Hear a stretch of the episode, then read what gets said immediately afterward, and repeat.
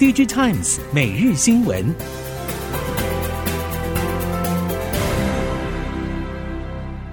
听众朋友您好，欢迎收听 DigiTimes 每日新闻，我是袁长杰，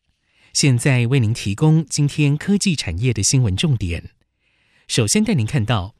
近日中国各类消费性电子产品需求衰退，连带让许多 IC 产品的拉货动能也跟着走弱。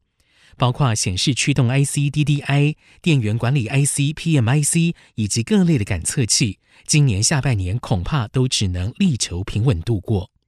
不过，上述都是中系 IC 设计公司近年积极抢进的产品线，而且都有启动价格竞争。即使现在市场需求不彰，砍价抢市的动作也没有收手。已经有部分 IC 设计业者认为，中系的中小 IC 设计业者在这样的市况下可能撑不了多久，未来两年的时间里，应该会陆续有业者退出市场，或是遭到整并。英特尔转型大计所提出的三大策略目标，最快实现的就是超车三星电子，成为全球第二大晶圆代工厂，同时也逐步扩大承接外部客户订单。半导体供应链表示，晶圆代工战场三雄争霸，各自都有难关等待克服。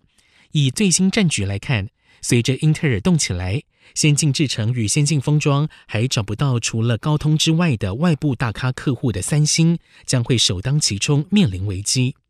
整体而言，英特尔超车三星已经底定。接下来将拉升制造实力与降低生产成本，守住内部订单，才能够在越级挑战台积电。NVIDIA 带动的 AI 狂热，推使先进封装技术与产能备受重视。因为目前 AI GPU 供不应求的关键，就在于台积电 CoWoS 封装产能不足。先前业界频传，NVIDIA 找上 Amkor 寻求澳元。近日市场再传出，日月光集团高雄厂也进入认证，攻入扣段，最快明年三月可望备战完毕。台积电 CoWoS 产能供不应求的部分，外溢订单将由封测代工或者其他半导体龙头大厂拿下。如 Amkor 手中已经握有大约五家客户需二点五 D 封装澳元，产品别是高阶 HPC 与高速网通处理器等。全球科技巨擘加入 AI 战局，伺服器 PCB 用板龙头金相电在高阶网通与伺服器的应用上出货放量，成为业界关注的重点业者之一。根据了解，目前金相电网通与伺服器载板的应用占产品比例七成以上。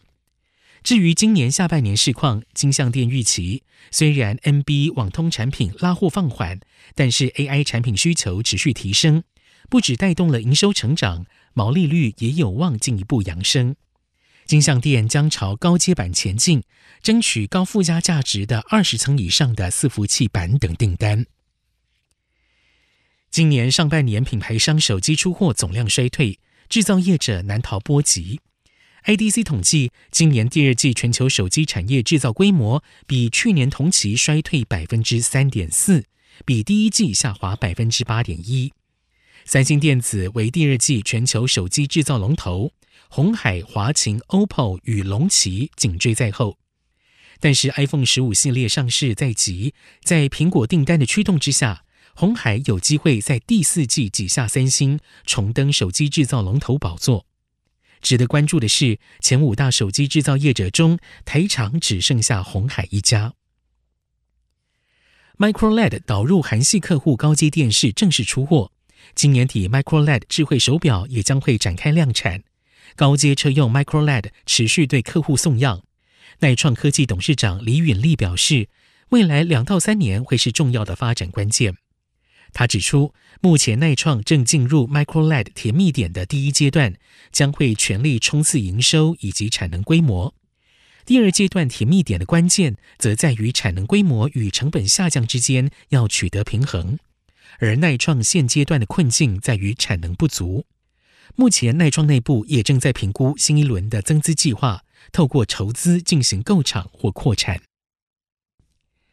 强调开源的 RISC-V 架构近日在半导体产业受瞩目程度越来越高，不止高度期待 RISC-V 发展潜力的中国，就连欧美大厂相关布局动作也逐渐浮上台面。在半导体供应链韧性议题上，显然已经延伸到 IC 设计架构的战场，而车用和高效运算 HPC 更是 RISC-V 重兵部署的关键领域。近日，高通、恩智浦、英飞凌、博世及 Nordic 宣布将会成立合资公司，加速推动 RISC-V 架构的车用生态系。而会进行这样的合作，核心因素就是降低过于集中在 ARM 架构上的风险。接下来看到电动车领域，比亚迪今年上半年在年销售三百万辆电动车目标过半的情况之下，营收净利双双创下新高。毛利率也超越了头号对手特斯拉。比亚迪发布上半年汽车及相关营收，总共是人民币两千零八十八亿元，年增百分之九十一，占全公司营收比重大约八成。汽车业务毛利率微增到百分之二十点六七。而比亚迪上半年研发费用人民币一百三十八点三五亿元，已超过特斯拉的人民币一百二十五亿。比亚迪狂飙的背后，更显示电动车市场竞争格局越加激烈。中国汽车供应链二级供应商 Tier Two 厂商广华表示，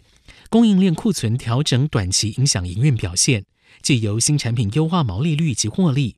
近期更证实入列了比亚迪 Tier 1名单。广华表示，今年上半年广华旗下产品供应到终端品牌的国别占比，分别是日系百分之五十四，欧美系百分之二十三，中国自主品牌百分之二十。此外，广华自主开发 Mini LED，结合专利膜片，推出可发光、可触控以及智慧化的汽车电子内饰件相关产品。近日接获了本田汽车、比亚迪等新订单。估计单辆车产值可达人民币两千元以上。拥有磷酸铁锂自制优势的电动车大厂比亚迪，近期传出与南韩第四大车厂 KG Mobility 合作，前往南韩建动力电池厂，也就是在韩系锂电池三雄后院扎营，看似比龙头宁德时代更为积极。但是市场关注的并非南韩市场，而是南韩跳板。中国媒体报道。比亚迪在南韩制造，渴望跳过美国降低通膨法案对中系厂商设下的屏障，直取美国市场。相较于盘旋在美国天空无法降落的宁德时代，比亚迪这样的做法似乎更具可行性。车辆研究测试中心宣布建置智慧座舱与多合一动力总成测试验证能量，助力产业数位转型，加速开发时程，以利台厂与国际接轨。车辆中心董事长王正健表示，车辆智慧化发展正加速创造全新的车辆产业，AI 快速演变的制程更凸显了台湾车电产业的利基地位。举凡业者开发智慧座舱相关新品的验证测试需求，包含环境测试、震动噪音、电磁相容、冲击测试等，车辆中心都有相对应的检测实验室，一站满足产业需求。最后，我们来看到。台湾储能市场正处于快速发展阶段。台电在五月份暂停受理增强型动态调频备转容量辅助服务 （EAT-RAG） 审查申请，并且规划今年底之前将 EAT-RAG 成为独立产品，与调频备转容量拆开竞价。新制措施引起业者关注。面对市场变动，有不少业者因规范不明确气得跳脚，也有业者乐观其成，认为有望稳定储能市场秩序。针对现今的市场现况，业者表示，除了要尽速将 EAT-RAG 成为独立商品之后的具体规范落地之外，也应该考量不同业者之间开发案场的能力，才不会造成后续的资源浪费。以上 DigiTimes 每日新闻由 DigiTimes 电子时报提供，原长节编辑播报，谢谢收听。